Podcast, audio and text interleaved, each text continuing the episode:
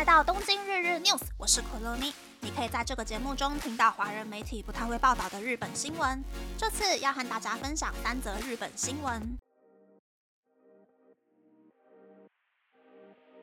第一则新闻是：年轻人为什么容易陷入非法打工的陷阱？日本从今年初，由代号鲁夫的大哥指示小弟们大范围的进行抢劫。前阵子在光天化日之下，一群年轻人闯进银座的钟表店进行抢劫，以及上个月在千叶县旗帜野市发生的包含十七岁少年等五个人抢劫当铺的事件。这些案件的共同点就是，犯案的人都是借由手机和网络被远端操控的普通人。这是因为现在不论任何人都可以在网络上简单获得高风险的资讯，并且在不知不觉之中参与犯罪。犯罪心理学家出口保行表示，每个人都必须具有分辨讯息的能力，才可以在被社群媒体主导的时代避免参与犯罪行为。出口保行接受日本雅虎的专访时，表示了他的看法。近期的犯嫌大多是没有参与过非法活动的人，在正常情况下，即使一个人有犯罪的想法，但在实施犯罪之前会陷入犹豫状态，进而联想起犯罪的风险还有成本。风险是犯罪后被逮捕的可能性，成本是被逮捕后损失的金钱以及为犯罪付出的努力。换句话说，即使人们只是为了短期利益而犯罪。但如果犯罪的风险和成本很高，就不会进行犯罪。而近期的业余罪犯的犯罪行为却忽略了风险还有成本。例如，银座钟表店的抢劫案中，嫌犯没有选择用面具遮住脸，而是大大方方的暴露身份。这是因为由社群媒体传播的犯罪资讯，模糊了非法打工是违法行为的罪恶感。实施犯罪行为的人会觉得自己只是按照指示做事，不清楚工作的本质；又或是如果在工作中出事了，也可以辞掉工作，让非法打工的心理门槛变得很低。但是，非法打工真正的风险是，被逮捕的总是实际作案的小弟，主谋却躲在网络世界的深处，很难被警方逮捕。例如，被关押在菲律宾的四名有可能是鲁夫嫌疑人的日本罪犯，可以花钱贿赂狱卒，使用可以上网的设备，操纵小弟们在日本各地进行多次抢劫活动。那么，经常使用社群软体的年轻世代，为什么容易参与犯罪行为呢？这是因为人有认知偏误的倾向，会选择吸收自己喜欢的资讯。想法不成熟的年轻人就更容易陷入这种认知偏误，尽管知道工作资讯很可疑，但还是会洗脑自己，这一切都很正常，最后就会报名参与非法打工活动。另一种年轻人常见的心理特征是寻求刺激感，年轻人想要有刺激性的生活。但如果在寻求刺激的过程中走错方向，例如在社群媒体上被演算法推播，过度关注关于有钱人生活的影片，而导致价值观扭曲，无法过滤资讯的好坏，就会掉入陷阱。所以，拥有自己的价值观非常重要。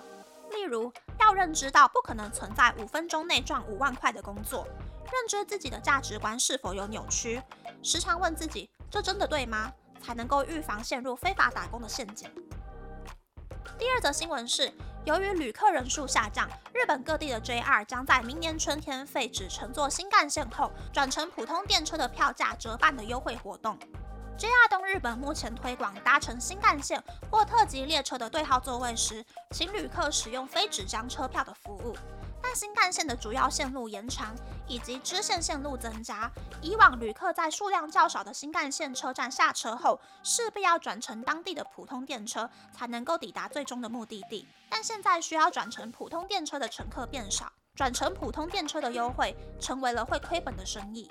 而 JR 北海道则因为旅客乘车情况以及经营产生变化，决定取消转乘优惠。JR 东海则是停止让付会会员在线上同时预约新干线和普通特急电车对号座的服务，原因是以往通往日本海侧北陆地区的游客要搭乘新干线抵达名古屋后，再转乘普通特急电车前往北陆地区。但随着通往石川县金泽的北陆新干线在二零一五年开通后，搭乘名古屋到北陆的普通电车旅客减少，影响了 JR 东海的营运成本。JR 西日本也因为旅客的乘车状况以及导入数位化系统的关系，结束大多数线路的转乘优惠。但相对的，线上订票服务变得更加方便简单。结束转乘优惠意味着旅客订票的时候要分开订新干线和普通特急电车对号座的车票。使用传统车票的旅客必须要在不同的车站拿出各种不同种类的车票搭车，才能抵达最终目的地。不能像以前一样拿着一张普通车票和一张特急车票就能抵达目的地。但现在各个 JR 公司必须想方设法增加收入，不然越来越方便的新干线会压缩各个地区传统线路的营运空间，所以才会选择结束转乘优惠。不过相对的，为了减少游客今后搭车时必须要拿出很多种车票才能够抵达目的地的麻烦，JR 正在推广无纸张车票，也按照各个地区的交通，对特定线路或是特定路段推出乘车优惠。但以旅客的立场来看，还是希望 JR 可以尽量减少乘车的负担。第三则新闻是，除了物流业界，公车业界也出现了二零二四问题的隐忧。九月十一日，大阪府富田林市近铁富田林站前的金刚客运张贴公告，宣布十二月二十日起停驶所有的公车线路。金刚客运是连接富田林市附近的客运，由于客流量下降，金刚客运已经连续十多年经营赤字。新冠和缓后，金刚客运的三十名司机中有十三人跳槽到了薪水更高的旅游巴士公司，金刚客运又招不到新的司机入社，只能选择停驶公车。富田林市和附近的其他地方政府正在和另一家客运公司接洽营运现有公车线路的事宜。根据日本政府的统计，二零二一年度公车司机大约是十一万六千人，比二零一二年少了一万三千人左右。公车司机变少的原因和乘客变少导致财务困难有关。根据日本国土交通省的调查，二零二一年度拥有超过三十辆公车的客运公司当中，百分之九十四的公司出现亏损。二零二二年，公车司机的平均年薪是日币三百九十九万元，比所有行业的平均年薪少了日币九十八万元。但每个月平均工作一百九十三个小时，比其他行业多出了十六个小时。低薪高工时让公车司机这份工作失去魅力。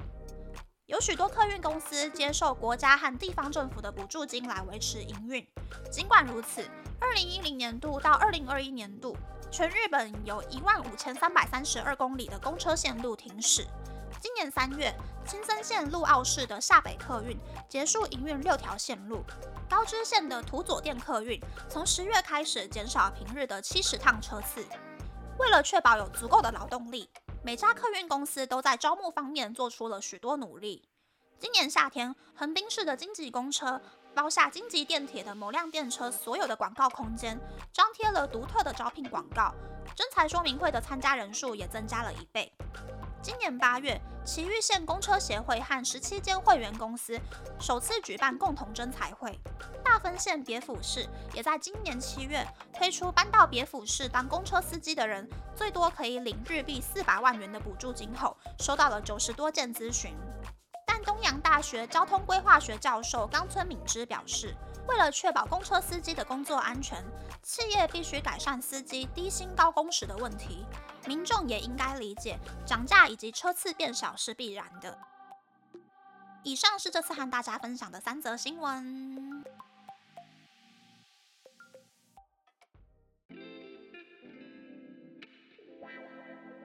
第一则新闻是非法打工的心理分析的新闻。我觉得新闻里的犯罪心理学家说的还蛮有道理的，只是想要赚快钱的原因，应该不只是网络上奇怪的东西看太多，观念坏掉了，还有一些是在日本生活真的是越来越困难，所以才会有人想要去报名非法打工。鲁夫引发的日本各地的抢劫案件中，其中一个车手他的本业是自卫队员，但是因为缺钱才会应征非法打工。在犯案前，鲁夫跟他说，为了帮他办薪资还有保险手续，要求他把身份证的照片传给鲁夫。即使在之后觉得，嗯，这么快就可以赚这么多钱的工作，好像哪里怪怪的，但是被鲁夫威胁说，如果不乖乖做事的话，就会找到他家里去，所以这个自卫队员才会下手去抢劫的。到底为什么会缺钱呢？到底为什么价值观可以这么容易的就被网络上面不认识的人，或者是演算法这一种无机物给影响呢？我觉得这是每一个国家的政府，还有活在数位时代的每一个人都必须要去思考的事情。第二则新闻是 JR 停止转乘优惠的新闻。因为我很穷，都不坐新干线，出门都只搭长途巴士，所以没有被这个消息影响到啦。好啦，这是乱讲的。其实我还蛮喜欢搭长途巴士的原因，还有我很喜欢看窗外的风景。而且现在的巴士都可以充电，一点都不无聊。中间还可以下去休息站吃当地的特产。新干线的话，如果是出差，我一定会坐新干线。但是如果是旅行的话，我就不会这么在意时间，会选择坐巴士。日本的巴士也还蛮好玩的，有可能是因为我都买比较贵的车票。停休息站的时候呢，电视荧幕会出现集合时间。到站要停车之前呢，也会有日文、英文、中文、韩文的广播。韩国的长途巴士就没有那么好玩了，而且日本的夜间巴士，所有的人都上车之后呢，司机就会把全部的灯关掉，强制让全车的乘客睡觉觉，而且还会广播要大家说不要再玩手机了，不要让蓝光影响隔壁的人，让隔壁的人睡好觉吧。所以喽，有时间在日本慢慢旅行的人，下一次可以坐看看日本的长途巴士哦。第三则新闻是公车的二零二四问题的新闻。可能我在台湾的家不是郊区吧，公车的班次超级多，有时候两个不同公司的公车司机还会在中正路上飙车抢客人，所以我完全没有台湾公车很难经营的那种感觉。但是住在郊区的朋友可能想法就会跟我不一样。但是日本是连东京都有受到冲击哦，我记得两三年前东京都公车就收了好几条路线，而且很多路线都是在二十三区里面哦。所以在东京，我是有感受到，好像公车经营不是很简单的事。虽然司机的薪水很少，工作也很辛苦，但是希望大家坐车的时候可以将心比心，司机也不要那么的火爆，尽量让每一个乘客都可以有良好的乘车体验，才可以让更多人在将来下定决心当公车司机，投入这个行业啦。总之我是没有办法的，我的身高太矮，脚也太短了，应该是不能够开大车的。大家加油哦，期待你们哦。